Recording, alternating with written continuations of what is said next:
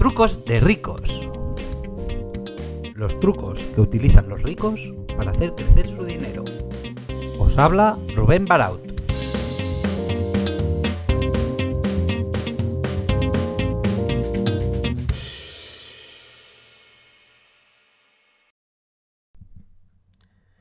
Bienvenidos al capítulo 1 del podcast de Trucos de Ricos.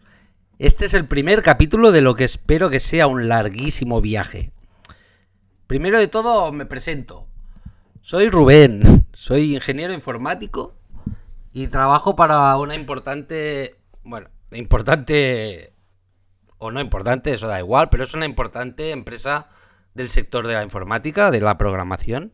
Pero vaya, eh, aquí no hemos venido a hablar de mí, ¿De qué vamos a hablar aquí? Aquí se va a hablar de dinero. Se va a hablar de inversiones de todo tipo. A veces inversiones más convencionales, otras menos convencionales, más tradicionales. En resumen, aquí se va a hablar de todo lo relacionado con el dinero y este es el primer capítulo. Yo creo que a todos nos gusta el dinero. Digan lo que digan, todas las personas soñamos en ser ricos algún día. No suenan frases como, si yo fuera rico, si me tocase la lotería me compraría no sé qué. Realmente, yo no sé si el dinero da la felicidad. De hecho, estoy convencido de que no es así. Pero lo que está claro es que no tenerlo sí que te quita felicidad. Entonces, ¿por qué no intentamos generar un poco más de dinero? Aquí en este podcast vamos a hablar de cómo generar los tan nombrados ingresos pasivos. Ahora por internet se habla mucho de ingresos pasivos, todo el mundo habla. Vamos a entrar un poco en detalle de lo que son, de lo que yo creo que son y de cómo generarlos y si es verdad o mentira, porque quizá hay muchos casos que son falsos. También vamos a hablar de inversiones en bolsa, en inmuebles, hasta hablaremos de inversiones en cripto. Imaginar lo loco que estoy. Y intentaré haceros ver que la inversión está al alcance de todos. Que no necesitas ser el mejor de la clase para tener ingresos pasivos o para poder comprar un inmueble, por ejemplo. Ni mucho menos para hacer inversiones en bolsa. Hoy en día es muy fácil hacer inversiones en bolsa. Por lo tanto, en este podcast intentaré guiaros un poco hacia toda esta incertidumbre que entiendo que la hay, pero que simplemente con un poco, con una guía, vais a poder ser completamente capaces de hacerlo por vuestra cuenta. Vamos a hablar también de gestión del dinero, de gestión financiera, de cómo controlar los gastos, de la tan nombrada libertad financiera. Vamos a intentar hablar de todo. Entonces también tengo preparados ya muchísimos invitados para vosotros y estoy convencido que os van a gustar. Son invitados como tú, como yo. ¿Qué quiere decir? Pues que son gente que no son ricos, la mayoría de ellos. Quizá viene alguno que tiene mucho dinero, pero la idea no es esa. Son gente como tú, como yo, gente que les cuesta generar dinero, gente que las pasan canutas para llegar a final de mes. Quizá os presento gente que les va mucho mejor, que se han podido hacer un huequecito dentro de su sector y pues están ganándose realmente muy bien la vida. Sea como sea, el objetivo es que intentemos aprender de ellos y que les podamos preguntar pues todo lo que se nos pase por la cabeza. Porque al final, una cosa sí que es cierta, y es que si ves a la gente como lo ha hecho, intentas reproducirlo, te das cuenta de que no es tan difícil, que es más importante el hecho de creértelo, intentar tirarlo adelante, que no el hecho de hacerlo. Entonces, sobre todo, hablando con gente es cuando ves que realmente no son magos, que todos lo podemos hacer. Entonces, también sobre todo me gustaría hablar sin tapujos de dinero. Yo no sé si va a ser posible en todos los casos, pero me gustaría preguntaros por vuestros ingresos, por vuestros gastos. Quiero escuchar también vuestros miedos, que esto es muy típico. La gente tiene muchos miedos en el momento de invertir su dinero. Está claro y entiendo el por qué.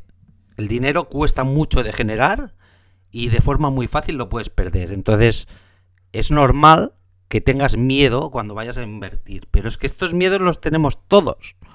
Entonces, si lo compartimos, seguramente todos vamos a ir hacia mejor. Y, por ejemplo, ¿No tenéis curiosidad para saber cuánto está ganando el panadero que tenéis justo debajo de vuestra casa? ¿O la carnicería que tenéis al lado de vuestra casa, que vais cada día?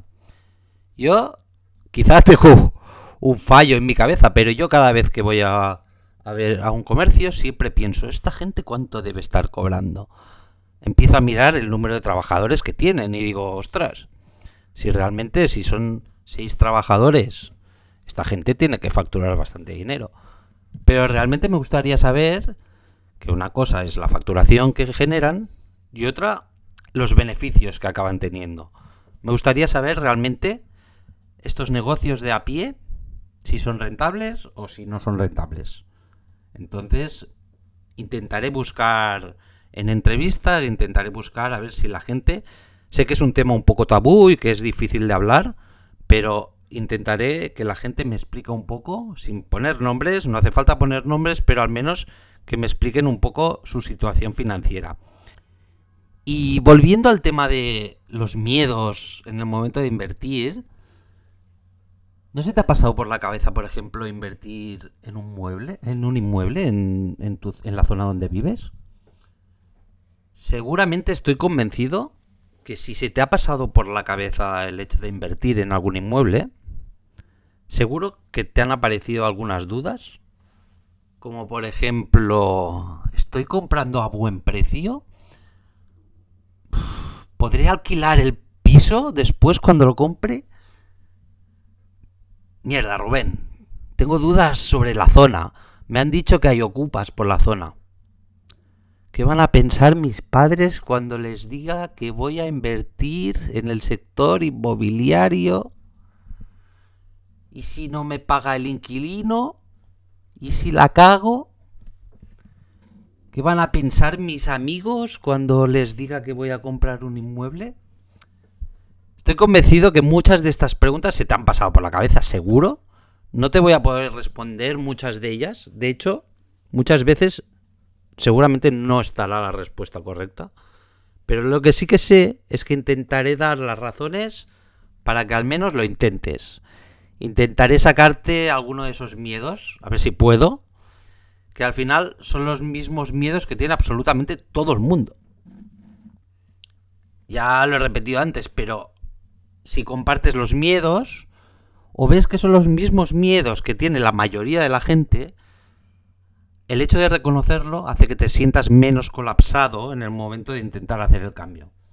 Entonces, yo al menos tengo una premisa en las inversiones y en la vida en general. Cuando estoy a punto de hacer alguna de estas inversiones, pienso, a ver, Rubén, si no hago esto, me voy a arrepentir. Si te vas a arrepentir, hazlo, por favor. Confía en ti. Puede salir bien o mal, pero no te quedes con la sensación de no haberlo intentado. Y hasta aquí es todo lo que os quería explicar hoy. Este es el inicio de lo que os aseguro que va a ser un gran cambio en la manera de ver y de invertir vuestro dinero.